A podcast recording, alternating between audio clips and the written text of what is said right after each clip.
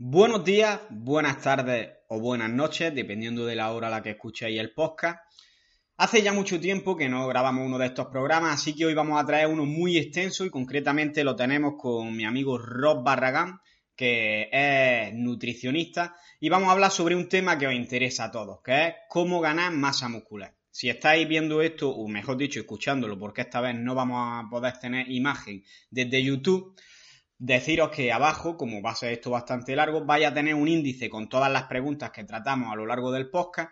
Y en el caso de que estéis viéndolo en iVoox o escuchándolo en iVoox, mejor dicho, pues no lo vaya a tener porque no cabe y porque no tiene los enlaces. Así que nada, hoy vamos a tratar eh, temas bastante interesantes como dentro de la nutrición para ganar masa muscular, cuáles serían los macros que pueden resultar mejores, cuáles serían los mejores alimentos, la cantidad de calorías que puede necesitar cada persona, cómo controlar estas calorías, si es mejor contar macros, si es mejor únicamente seleccionar bien los alimentos, etcétera. Y también vamos a hablar sobre el entrenamiento, cómo seleccionar los ejercicios, cómo elegirlos, cuáles son las variables más importantes, como puede puede ser el volumen de entrenamiento que necesitamos, etcétera.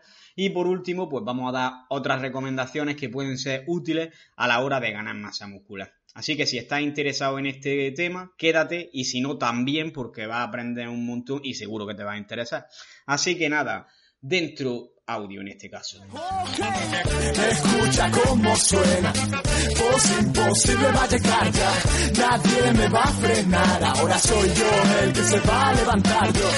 Escucha cómo suena, voz imposible va a llegar ya, nadie me va a frenar, ahora soy yo el que se va a levantar yo. Sueno siempre en base Buenos días, estamos aquí hoy con Roberto Barragán, que es nutricionista y vamos a hacerle una entrevista en la que vamos a hablar sobre las ganancias de masa muscular, cómo tenemos que comer y cómo tenemos que entrenar para tener más masa muscular o hipertrofia.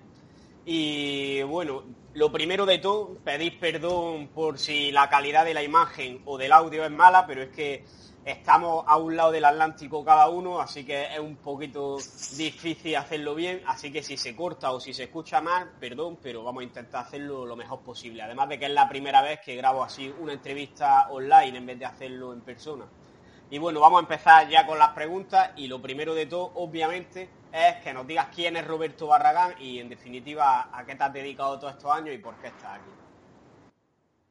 Mm, pues yo soy licenciado en nutrición eh, tengo ya unos seis años que me recibí. Acabo de culminar mi maestría en nutrición clínica, que por cuestiones de mm, conveniencia fue que la tomé en cuestión clínica, pero mi, mm, digamos que yo me dirijo al área de composición corporal. Tengo también un experto que dice nutrición deportiva, soy antropometrista nivel 2 Mm, y pues diferentes cursos que he hecho. Estos seis años que he estado en consulta me he dedicado totalmente con casos aislados clínicos, pero el 80% han sido de recomposición corporal, modificar el cuerpo de la persona a través del entrenamiento, redirigir un buen entrenamiento y empalmarlo con una con, una, con un plan de alimentación ideal para ese objetivo que tienen las personas. Eso es lo que hemos estado haciendo en el transcurso de estos, estos años que han pasado. Es decir, que eres, se supone que eres profesional en nutrición clínica, pero al final en lo que más te has dedicado ha sido en ganancias de masa muscular, pérdida de grasa y ese tipo de cosas, ¿no? Sí, sí, pues la mayoría de los nutriólogos salen como clínicos y ya es cuando uno se enfoca en el área que más le, le gusta y pues empieza a investigar al respecto y claro está, empezar a, a conseguir gente para poder mm, enfocar el, el, el, plan y que se tenga el objetivo que uno quiere. Que de hecho con mi primer conejillo de indias fui yo hace ocho años, que fui con el que empecé experimentar. Por eso mm, hay cuestiones que, mm, que, han salido a la luz en como cuál es el mejor el entrenamiento, pero hace años, hace ocho años que, que, ya ven, que ya se viene conociendo el mejor protocolo, el mejor protocolo para una persona natural, como debería de estar entrenando. Entonces ya a partir de que se, se obtuvieron buenos resultados, em, ya se empezó a, a, aplicar con, con, la, con los pacientes. Claro, claro. Primero lo has probado todo en ti y después digamos que la has ido perfeccionando e individualizando a cada persona que has tenido que tratar en tu consulta, ¿no? Efectivamente. Bueno, pues vamos a empezar entonces ya con las preguntas así un poco más generales, porque al final en un vídeo de estos no podemos individualizar lo que funciona mejor a cada uno. Así que dime más o menos para ti cuáles serían los cinco puntos clave en cuanto a nutrición a la hora de ganar masa muscular. Cinco o tres o los que te salgan. Hablando de nutrición, mm, pues el total calórico es muy determinante a la hora de que queremos ganar masa muscular no solamente por el excedente calórico, sino el, qué total de calorías son los que se necesitan abordar para el plan de alimentación. Eh, la proteína es muy importante también porque si no tienes un rango ideal, pues no se va a poder llegar a la síntesis proteica que se requiere. Mm, otro, otro punto nutricional, hablando para el protocolo de masa muscular, sería pues los micronutrientes también son muy importantes en menor medida, pero también es, importante cierto, cierta cantidad de vitaminas y minerales. Em, ya al final tendría que ser algún, algún suplemento, hablando de creatina, por ejemplo, que es el, el rey ahorita en la actualidad. Y al final sería la frecuencia de comidas. Es decir, a la hora a la que come o cuántas comidas hace al día, porque al final va a ser un concepto diferente. Exactamente. Eh, ¿Y qué, qué, crees que es más importante? Por ejemplo, que distribuyas tus comidas alrededor del entrenamiento o que hagas tres, cuatro comidas, las comidas que sean, pero que a lo mejor estén alejadas del entrenamiento. No sé si entiendes la pregunta. Sí, mm, creo que va a depender del nivel que tienes tú. Si eres un novato, no es relevante en realidad em, si es en torno al entrenamiento o no.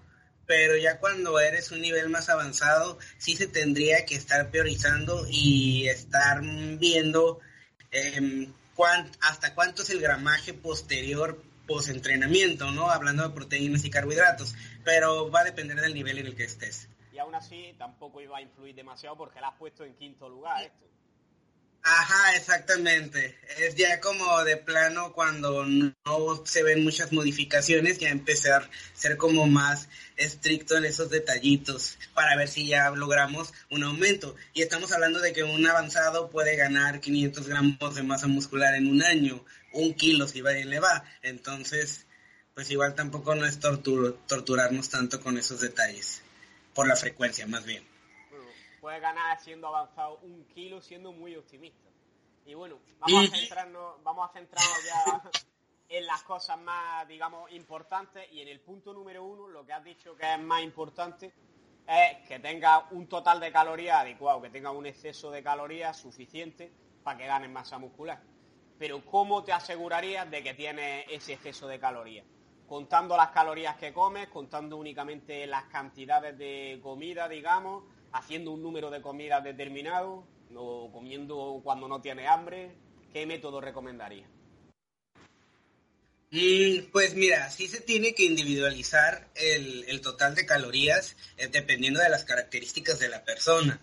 Pero porque como nos basamos para hacer eso es con fórmulas, que las fórmulas son muy eh, subjetivas, ¿no? Entonces, por eso es importante revisar varias fórmulas ver cuál es el, promedio de las fórmulas para tú estimar cuántas calorías necesita en el día la persona y ya tú, si es necesario, exceder de ese total de calorías para ganancia de masa muscular. En ocasiones, una persona que es novata no va a necesitar un excedente calórico para generar masa muscular por otras por las adaptaciones que está ocasionando el entrenamiento. Entonces, más que nada sería eso. Y ya la, la toma, o sea, pueden ser tres o pueden ser mm, dos, que va a depender de las calorías, ¿no? Tú sabes que consumir 4.000 calorías con una buena cantidad de fibra, carbohidratos complejos, em, proteína en dos tiempos está medio pesado. Entonces, el, el, más bien la toma de comidas va a depender de cuántas calorías es, porque si son pocas calorías, hablando de una mujer, por ejemplo, pues no necesita hacer tanta frecuencia. Pero bueno, es, es como otro caso en, específico. Y entonces lo que recomienda sería empezar contando calorías directamente.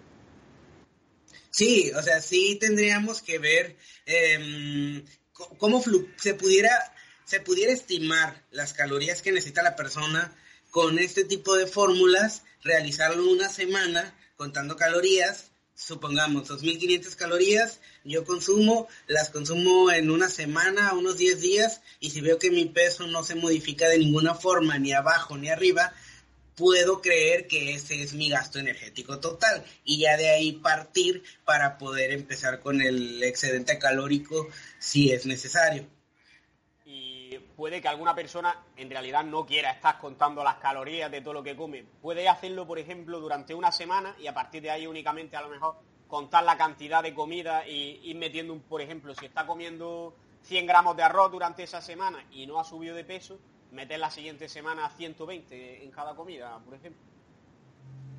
Sí, ya sería una forma de, de poder implementarlo en dado caso de que no quiera estar consumiendo las, las calorías que pues en el caso de mis pacientes yo les doy los, los, las porciones, ¿no? Entonces no tienen que hacer eso, pero ya alguien personal que no va a ir con, con un profesionista que le haga el plan, pues sería la, la opción, la opción de para no estar como tan, tan metódico, ¿no? Porque al fin de cuentas son aproximaciones las que estamos haciendo. Vale. Y comenta entonces que calculas más o menos en qué peso, en, en qué calorías te mantiene y después, ¿cuántas calorías crees que habría que añadir? Porque al final la gente, cuando va a ganar masa muscular, si ha sido, sobre todo en el caso de una persona que haya sido obesa o haya tenido sobrepeso, suelen tener algo de miedo a recuperar la grasa o a ganar grasa, si en el caso de que no tenía. Entonces, ¿qué excedente calórico recomiendas para mantener, digamos, la grasa a raya y durante cuánto tiempo mantenerlo?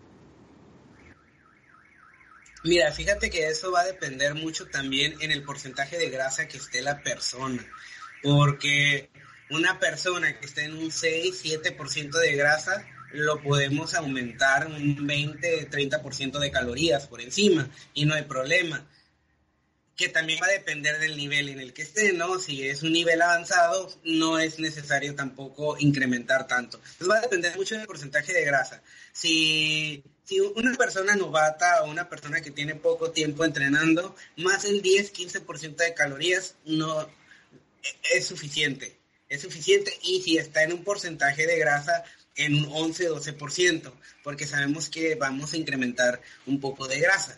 Entonces, con ese total calórico es, es, es óptimo para que empiece a generar masa muscular. Aparte estamos hablando de que no es Mm, recomendable subir más de un kilo por mes. Entonces, con esas calorías, si son 2.500, con 300 calorías que se incremente, pues va a ser suficiente. Y ya en dado caso de que dure todo un mes y vea que no hay una modificación muy...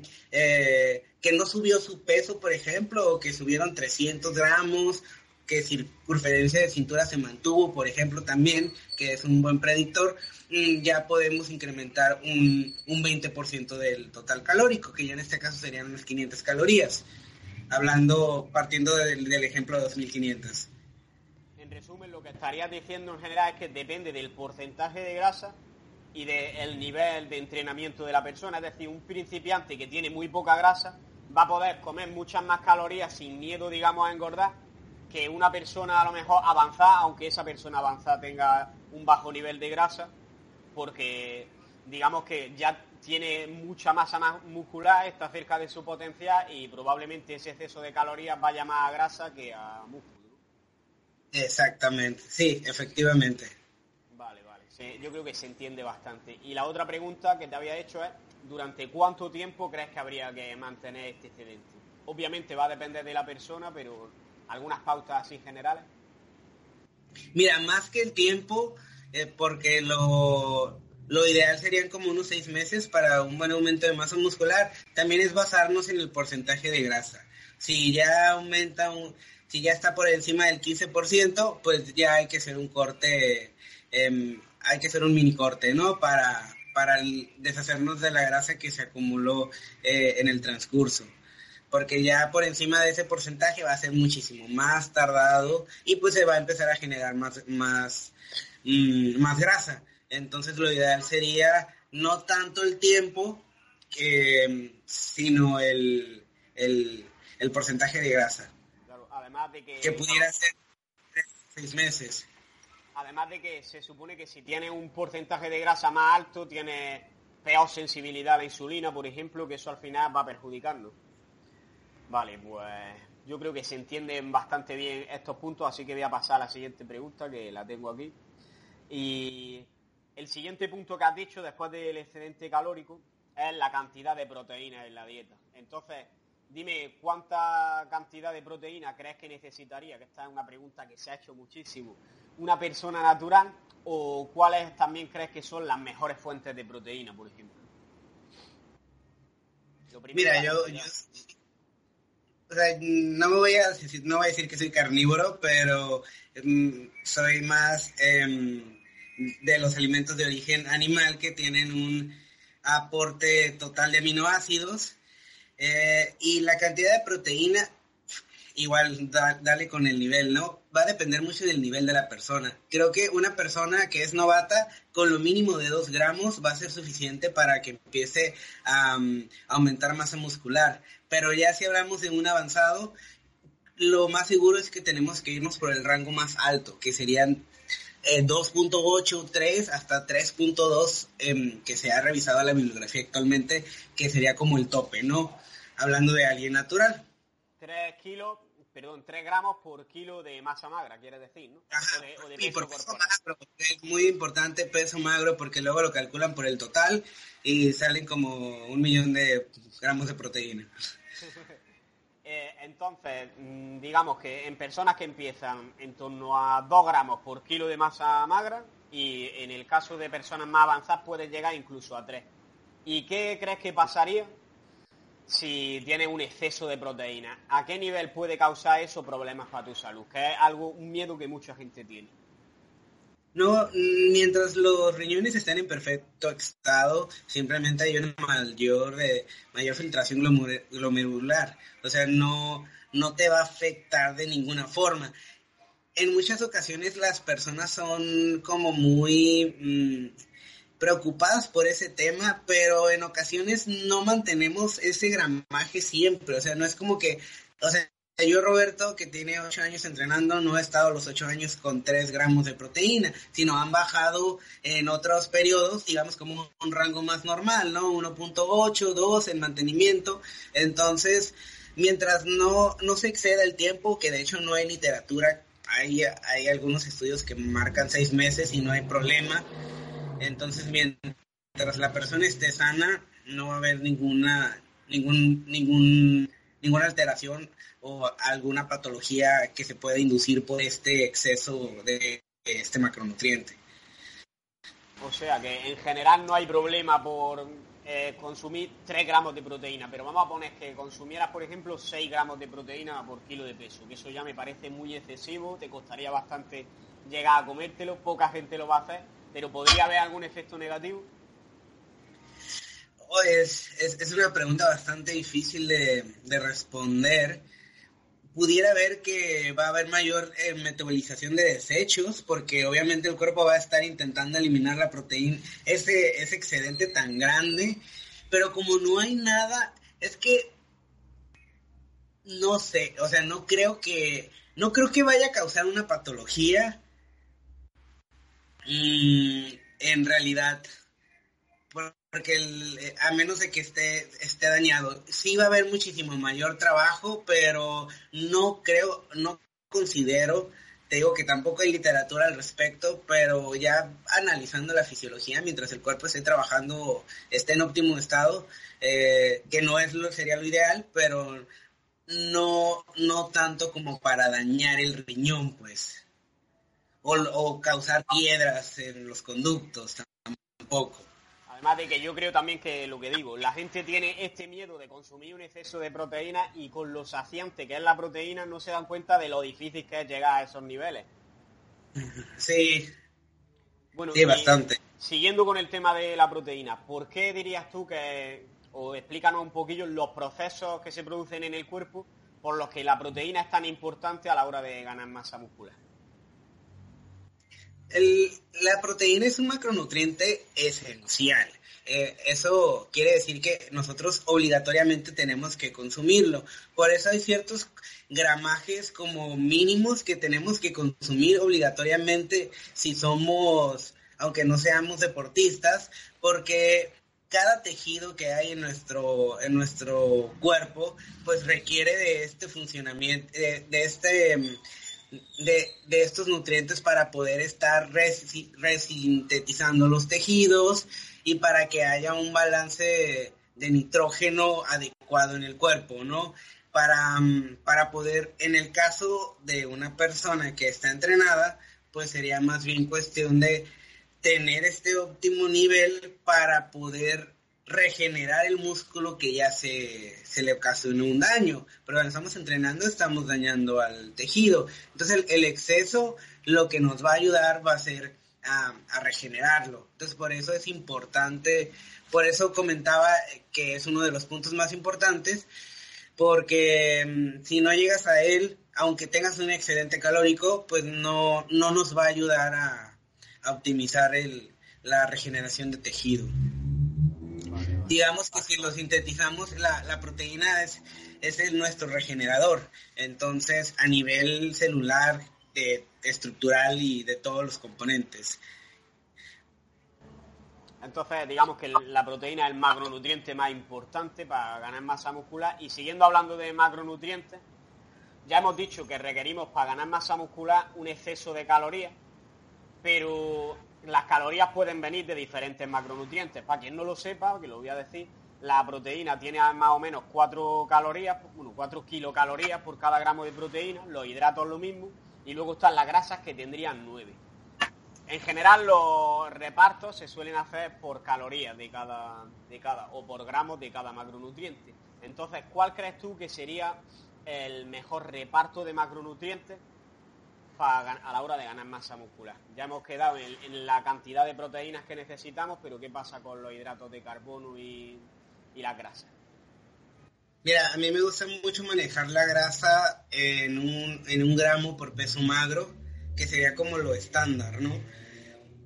Mm, que pudiera llegar a un nivel más alto, pero yo prefiero mantener, eso ya es por por cuestiones de energética y de glucógeno, que aunque el entrenamiento no es tan demandante de glucógeno, pues para mantenerlo pues, hidratado e hinchado, por así decirlo, al dar yo un gramo de grasa, pues voy a mantener un total de carbohidratos muchísimo más alto, que ya la forma que el gramaje pudiera ser de 4 gramos a 8 gramos por kilo de peso, hablando del carbohidrato, ¿no?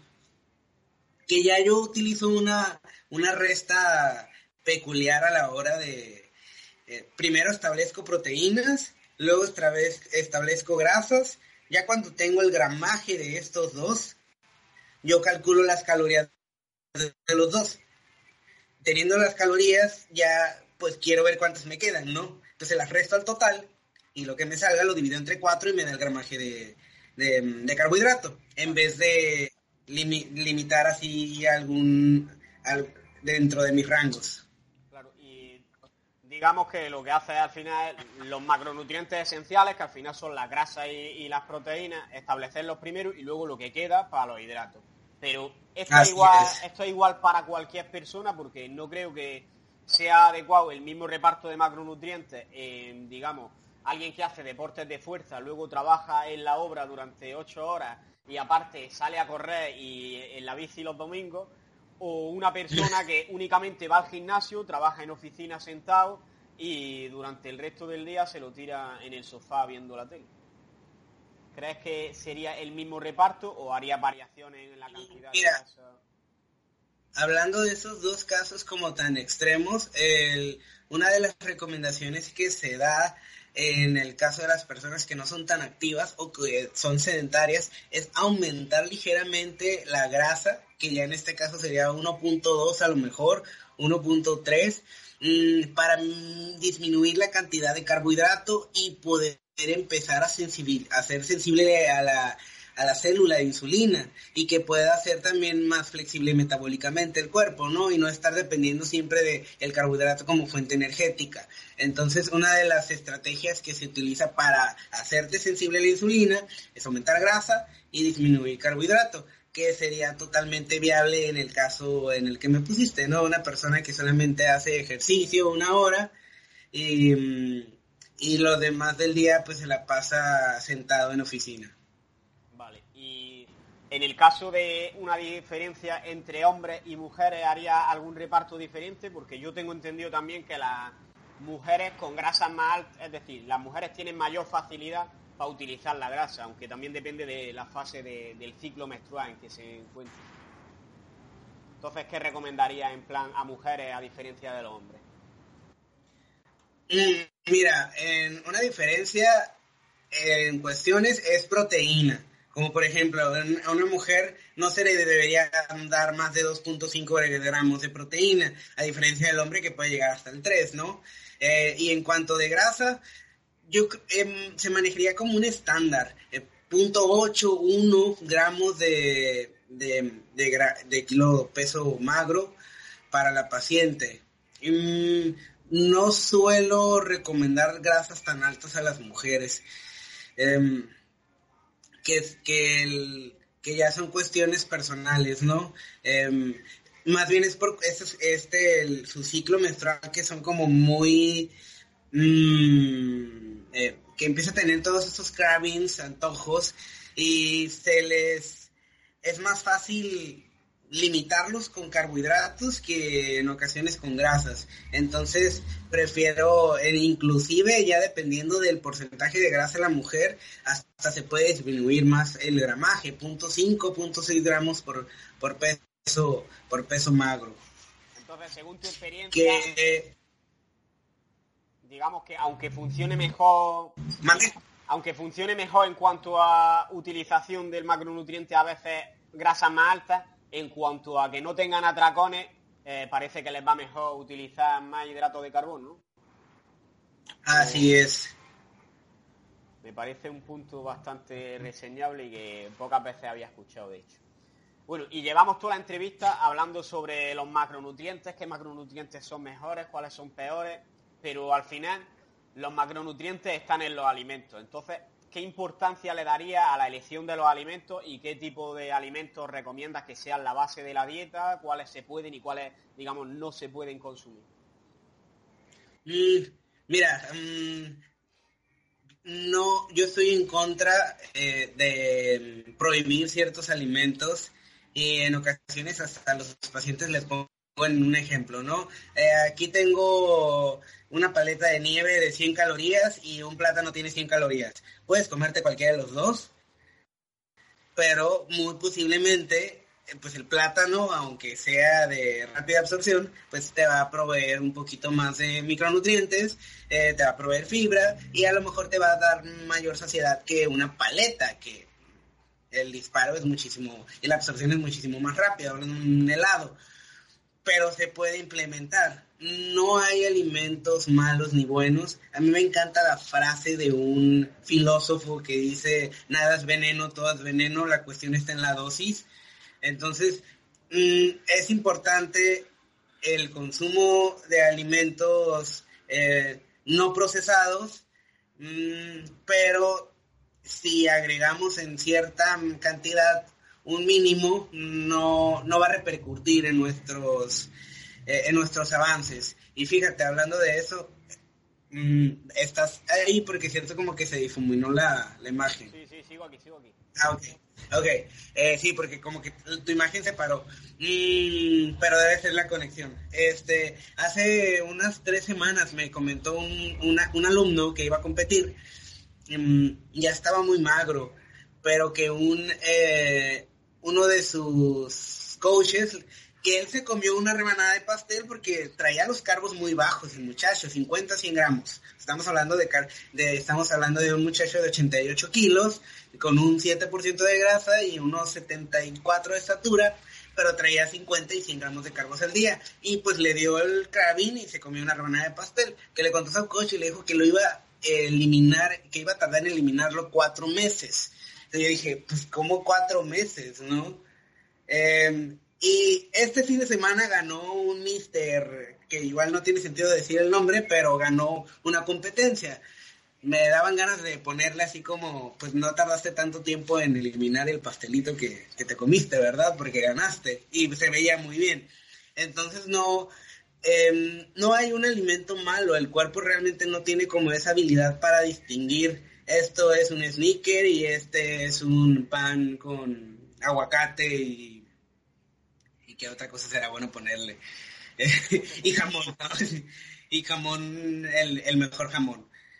Entonces, mm, es importante hacer elección de alimentos completos, más naturales, por así decirlo, frutas, verduras, alimentos de origen animal, pero si agregamos un poco de lo malo, no va a ser, no, no repercute totalmente en tu, en tu progreso. De hecho, hay gente que está comiendo, digamos, pollo, arroz, verdura durante toda la semana y luego llega el fin de semana, se mete en un atracón de pizza con helado, en plan una tarrina de 4 litros y y se quedan como si nada. Y también personas que mm, son más estrictas que esas, no hacen ni siquiera eso los fines de semana, pero se toman un pastel un día porque es el cumpleaños de su padre y se creen que el pastel le va a ir directo a convertirse en grasa, cuando en realidad si está en, digamos, vamos a estamos hablando de ganar masa muscular, pero suponemos en este caso déficit calórico, como el caso de tu alumno que dice. En ese caso, en realidad, con el déficit que lleva acumulado, probablemente el pastel no se acumule como grasa, sino que necesita recargar los depósitos de glucógeno al final y lo que va a hacer incluso que se vea mejor en ese momento entre el sodio, que va a hacer que tenga, digamos, más agua en el músculo y los hidratos de carbono, al final lo que va a hacer es que se vea más lleno y no más tapado. Sí, de hecho. De hecho, en eso se basa. Antes de competir, mucha gente hace cargas comiendo a lo mejor pasteles o patatas fritas y ese tipo de alimentos. Eh, sí, pues terminar de cargar. Y ahora, eh, mm, vemos que están los dos extremos en realidad. Personas que apoyan la dieta flexible, interpretan la dieta flexible como si fuera que es únicamente comer donuts, eh, también comerse así algunas barritas de Kit Kinder, etcétera, y después meter un batido de proteínas para rellenar las proteínas, porque esos alimentos no tienen. Y luego está el polo opuesto, digamos, que son las personas que únicamente comen alimentos ecológicos y no comen ni siquiera eh, pechuga de pollo si viene en una bandeja de esta del supermercado porque puede que haya estado más procesada de la cuenta. Y quiero saber la opinión que tienes tú respecto a estos dos extremos. Es un tema que se trata bastante últimamente. Mira, es, mm, es un tema ya bastante que me está hablando de un, un trastorno alimenticio, más que nada, ¿no? porque mm, nosotros tenemos que comer, obligatoriamente hay que comer porque lo necesitamos y lo requerimos. Entonces, estar haciendo este tipo de extremos de no, no voy a comerme una rebanada de pastel porque se va a ir directo al adiposito y se va a generar grasa, al, al otro extremo que que quiere meter de todo y cree que puede reemplazarlo, ¿no? No digo que por un, día, en el caso de, los flexibles, que coman una pizza completa y unos tres scoops de proteína para llegar al requerimiento, pues no pasa nada. Que de hecho, yo en ocasiones, mm, más bien sería el comentario de si te vas a, quieres comer la pizza completa, pues cómetela completa y ya no te preocupes por los otros macros. Al siguiente día vuelve, vuelve a empezar, ¿no? ¿Para qué em, martirizarnos por un día? O sea, un día no, no, va, no va a repercutir de ninguna forma. Lo malo es cuando ya es a largo plazo si estuviéramos haciendo este tipo de estrategia. Y del otro lado, pues solamente de tanto que nos estamos restringiendo, el fin de semana estamos arruinando nuestro, nuestro plan de alimentación y enfocado hacia la meta que lo llevamos, ¿no? Porque si queremos algo y la dieta va dirigida hacia cierto objetivo, pero tú lo estás em, modificando por este tipo de conductas, al final son las personas que menos resultados tienen por, por estos extremos tan grandes, ¿no? Claro, al final se trata de hagas lo que hagas, que lo hagas sostenible y puedas mantenerlo en el tiempo. Que incluya, puede incluir algunos alimentos, digamos, por placer, aunque no sean los más nutritivos del mundo, pero tampoco vaya a basar tu dieta en ese tipo de alimentos, un punto medio. Exacto. O sea, la gente veo que se le está yendo la cabeza por los dos lados. Y bueno, vamos a pasar, si, si te parece, vamos a pasar ya ah. a hablar sobre entrenamiento porque se está haciendo bastante larga la entrevista, nos enrollamos aquí a hablar, es que como me gusta el tema, pues vamos a hablar sobre entrenamiento, que aunque tú seas nutricionista, sé que también sabes bastante sobre entrenamiento, de hecho, tiene unos brazos bastante envidiables. y vamos a empezar, igual que hemos dicho, cuáles serían los cinco puntos más importantes respecto a la nutrición a la hora de ganar masa muscular. Pues vamos a hacer lo mismo y me va a decir cuáles crees que son los cinco puntos más importantes a la hora de ganar masa muscular, pero en este caso en cuanto a entrenamiento. Mira, el, el punto más importante, hablando de entrenamiento, que a lo mejor y también la dieta lo lleva, es la constancia del entrenamiento.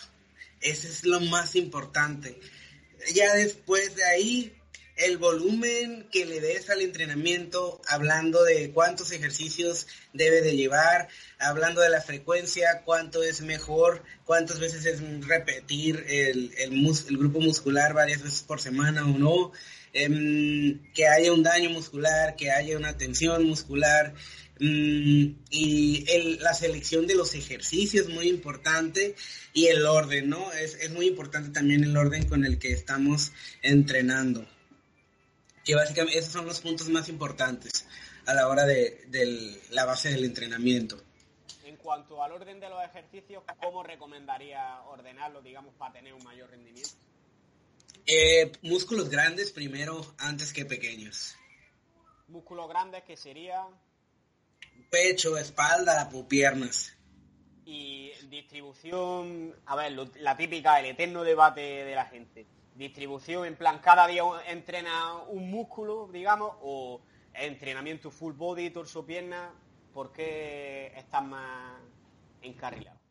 Mira, mm, igual, depende del nivel de la, de la persona. Si es una persona novata, puede hacer un, y de hecho pudiera hacerlo por más tiempo, pero un mes con full body, a lo mejor dos, tres meses, y más que nada para que empiece a practicar los movimientos, porque tú sabes que movimientos libres son lo mejor del mundo, pero son difíciles de perfeccionar en técnica.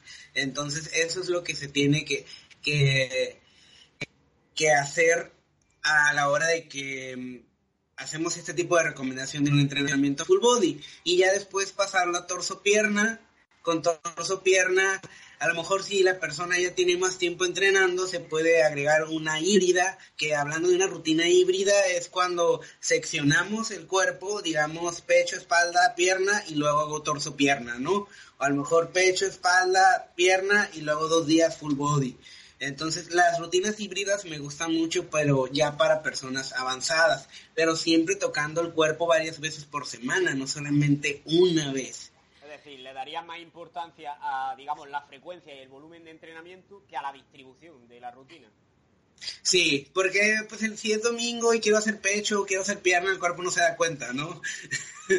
Claro, claro. De hecho, yo es lo que hago. Yo aplico que prácticamente entreno lo que me apetece mientras cumpla, digamos, unos parámetros en cuanto al volumen de entrenamiento, la intensidad y sobre todo la frecuencia. La frecuencia es lo que más importancia le doy porque al final volumen de entrenamiento depende también de las cosas que tengas que hacer ese día en tu día a día y al final hay que adaptar un poco el entrenamiento también a la vida de cada persona, ¿no?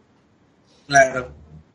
Bueno, y siguiendo con la ganancia de masa muscular, eh, ¿algún método de entrenamiento específico, en plan, yo qué sé, si recomienda utilizar super series o alguna cosa de este tipo en, cuanto a ganar masa muscular?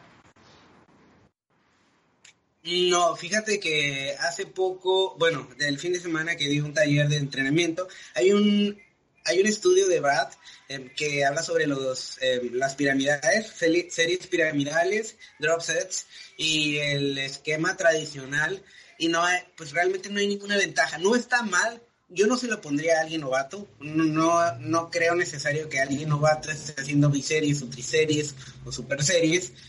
Eh, a lo mejor un avanzado, pero no tanto enfocado en que va a haber una mejoría, porque al final de cuentas no, no hay, la evidencia no me está marcando que es muchísimo mejor optar por este tipo de metodología. Entonces, más bien, a lo mejor como para mm, intentar que haya mayor daño, pero de todos modos, pues no hay tanta evidencia, ¿no? Más bien sería como que probarlo para ver si funciona. ¿Y cómo te sientes? Si a ti te gusta, ¿no? Ah, exactamente. A lo mejor ya te enfadaste un poco del esquema tradicional y quieres agregar biseries o super series y pues no hay problema.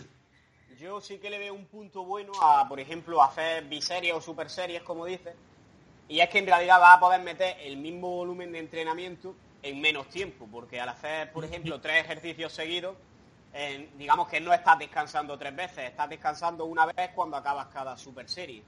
Entonces, esa es la principal ventaja que yo le veo.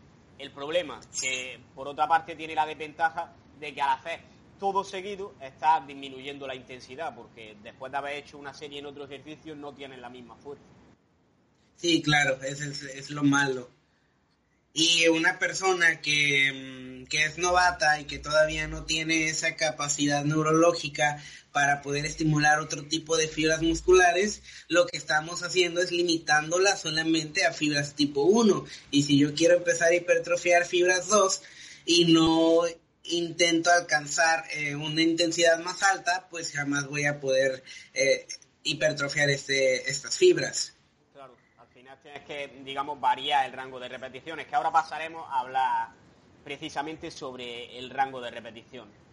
Entonces, en cuanto a ganancias de hipertrofia o ganancias de fuerza, eh, ¿cuál crees que sería el rango de repeticiones óptimo eh, con este objetivo en, cada ejercicio?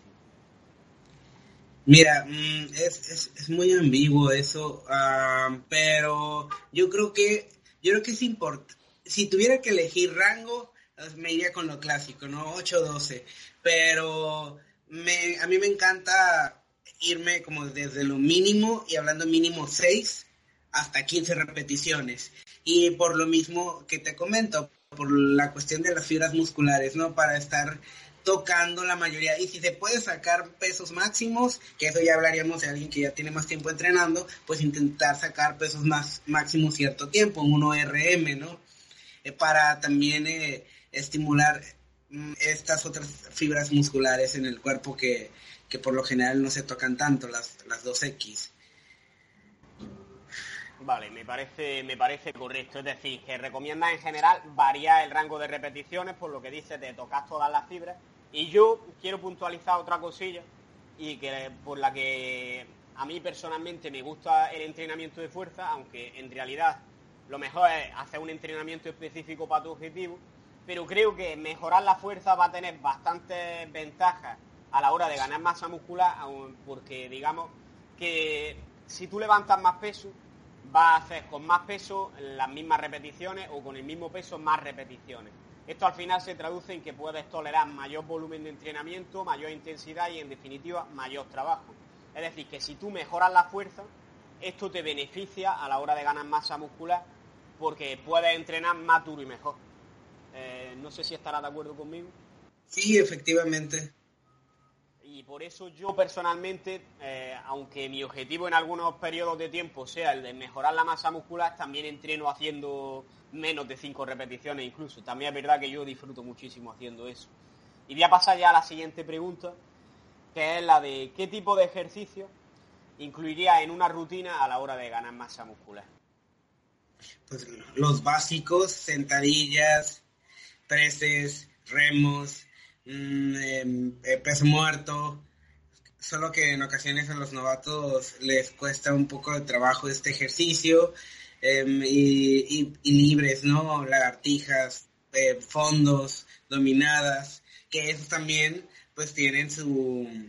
Pues tienen... Eh, tienen una un nivel de, dificultad alta, entonces pues ya sería nada más cuestión, pero para eso están las máquinas, ¿no? Igual no estoy en contra de máquinas, se pueden, se pueden eh, empezar también con máquinas para empezar a, generar un poquito de fuerza, mm, mientras el, el, entrenado se va adaptando a estos nuevos estímulos al que nunca ha estado eh, expuesto. Ya si hablamos de alguien que ya tiene mucho tiempo, pues sí es fundamental agregar todos estos ejercicios, remos, preses, sentadillas, peso muerto y ejercicios libres.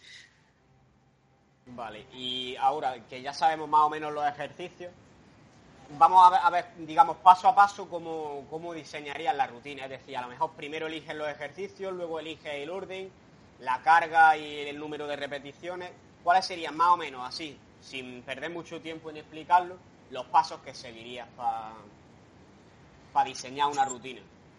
Sí, sería más que nada elegir que, cómo, va, cómo vas a ordenar la rutina en torno a la semana y si vas a estar dividiendo por secciones y ya que divides las, eh, ya lo divides por secciones, elegir los ejercicios y un rango, digamos, como medio en, en series que se pueden quedar, pues son tres, el clásico tres series, ¿no? Se puede hacer tres series y mm, y, dejarlo en el rango de 8 a 12 repeticiones. Y eh, con el, eligiendo primero ejercicios que me estén em, exigiendo mayor, mayor masa muscular, mayor, eh, mayores músculos, hablando como por, por, ejemplo el pecho, y al final dejar un eh, dejar ejercicios accesorios, ya sea con máquinas para pecho o alguno para brazo, ¿no? En el caso de que queramos compartirlo. Y si es, mm, digamos, lo juntamos con, con la espalda, pues elegir unos dos o tres ejercicios de cada uno y priorizando los ejercicios básicos y al final ya con mancuernas y máquinas. Vale, me parece, me parece bastante correcto. Y dices que primero recomienda hacer digamos, los ejercicios multiarticulares, los que implican mayor implicación de más, de más masa muscular. Pero dinos cuál es la razón por la que lo ordenaría así. Yo lo sé, pero... La, razón por la que la ordenaría por... ¿Por, qué primero harías los que involucran más masa muscular y después los ah, accesorios monoarticulares, etcétera? Ok, eh, porque mm, va a haber mayor estímulo, es como por mayor estímulo hormonal, porque va a haber mayor, em, eh, mayor eh, toque de músculos, no solamente el, el, que estamos trabajando, por así decirlo. yo estoy trabajando pecho, pero no trabajo tríceps, trabajo deltoide, trabajo el tronco abdominal, entonces es como un combo. Elijo grupos musculares más grandes para tocar diferentes grupos musculares y al final mm, eh, priorizar como en áreas más específicas. Pero más bien por el porque me genere un poco más de fuerza y adaptaciones hormonales. Vale, otra razón en realidad que, que yo daría es digamos que ordenaría los ejercicios por orden de prioridad. Primero los más importantes y después los menos importantes. Y al final los más importantes son, digamos, el press banca, sentadilla, peso muerto, dominada, fondos en paralela, etcétera, porque lo que nos van a hacer es que si tú mejoras la fuerza en esos ejercicios, va a mejorar también la fuerza, digamos, en curl de bíceps o en extensiones de tríceps. Pero si mejoras en extensión de tríceps, no necesariamente va a mejorar en press banca, por ejemplo. Eh, al final, lo que queremos es mejorar en todo. Y se va a mejorar más en todo si mejoramos en los primeros ejercicios que decimos que hay que hacer. En la base. Esta es otra razón que, yo daría para eso, por aportar un poquillo también aquí a la entrevista. Que no sea una entrevista y sea una conversación. Y bueno, vamos a ir acabando ya la entrevista, porque llevamos ya casi una hora, si no me equivoco. Y por último, ya que mm, por si alguien quiere informarse más sobre estos temas o sobre otros temas que puedas considerar interesantes, si recomienda algún libro, alguna página web, canales de YouTube, cualquier cosa.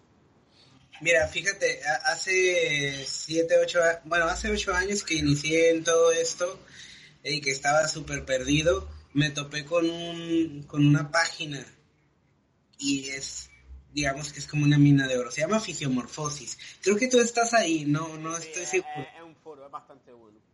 El Fisiomorfosis a mí me, abrió y aparte te habla de todo, te habla de entrenamiento, te habla de nutrición, hay un montón de artículos de Brad, de Alan, de Lyle, entonces creo que esa página me está abordando muchísimo, no solamente para no dar un montón, si tuviera que elegir una, elegiría fisiomorfosis. Vale, ¿y alguna más que puedas recomendar, aunque no sea en español, sea en inglés? El, en Power Explosive es muy bueno, eh, hablando de rutina de entrenamiento. Em, Sergio Spinner también es bastante bueno en cuanto a nutrición, aunque digo, no, no es por hacer... Más bien, Sergio Spinner es muy de traducir todo lo que hacen eh, Alan y, Brad y, y, Lyle. Entonces, eh, hay una, mm, pero no, me habla más de nutrición que se llama lo que dice la ciencia para adelgazar. Ese también es una buena página, eh, hablando de nutrición en general, ¿no? Mm, eh, ¿Qué otro? Eh, pues más que nada son, creo que son los, los que, los que sigo un poco más. Ya hablando de inglés, pues está la de 3D, de Journey, donde está este, mm, este Núñez, Alberto Núñez, y el otro señor, siempre se me olvida el nombre, pero creo que es más, más grande. No, no me acuerdo ahora mismo yo tampoco. sí, no, pero ya es un ya tiene un montón de años entrenando el señor, el, señor y tiene sus libros también en inglés sobre la metodología de tanto de entrenamiento como, como la cuestión de nutrición, que es como un resumen, ¿no? Vale, y ahora digamos que si quieren seguir un poco tu trabajo, las cosas que tú haces y ¿dónde pueden encontrarte a ti? Mira, ahorita estoy un poquito más activo en Instagram. Estoy como Rob-Barragán. Y ahí, eh, más que nada son las historias, ¿no? Que suelo estar subiendo. Ya de ahí se liga como mi página de Facebook.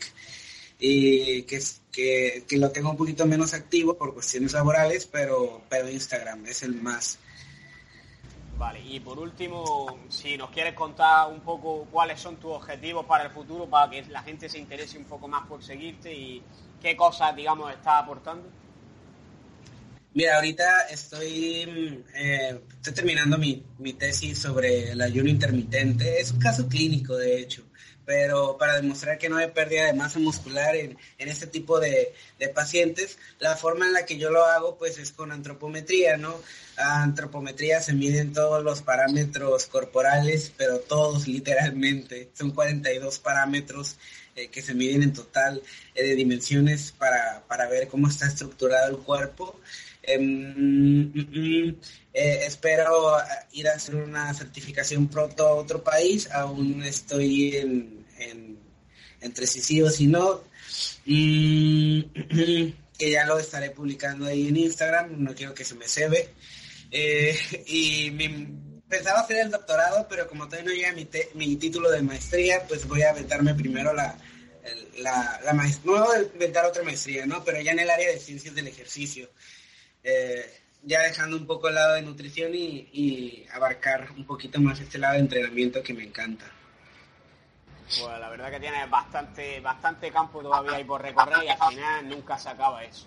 Bueno, pues yo creo que voy a, dejar abajo todos los enlaces que dices de tu Instagram, tu página de Facebook. Tú me las dejas ahora en la conversación y, y ahí los pongo. Y bueno, yo creo que ya hemos hablado bastante Creo que es la entrevista más larga, de hecho, que llevamos en el canal y en el podcast, así que espero que la gente aguante viéndola. Y bueno, vamos a ir terminando ya. Así que nada, si tú tienes algo más que añadir, puedes decirlo. Pues mira, uno de los puntos más importantes para la ganancia de masa muscular es, es tener paciencia. Si no te gusta el entrenamiento de fuerza, mm, creo que no, no puedes no puedes progresar mucho en ese, en ese campo más que lo, básico, ¿no?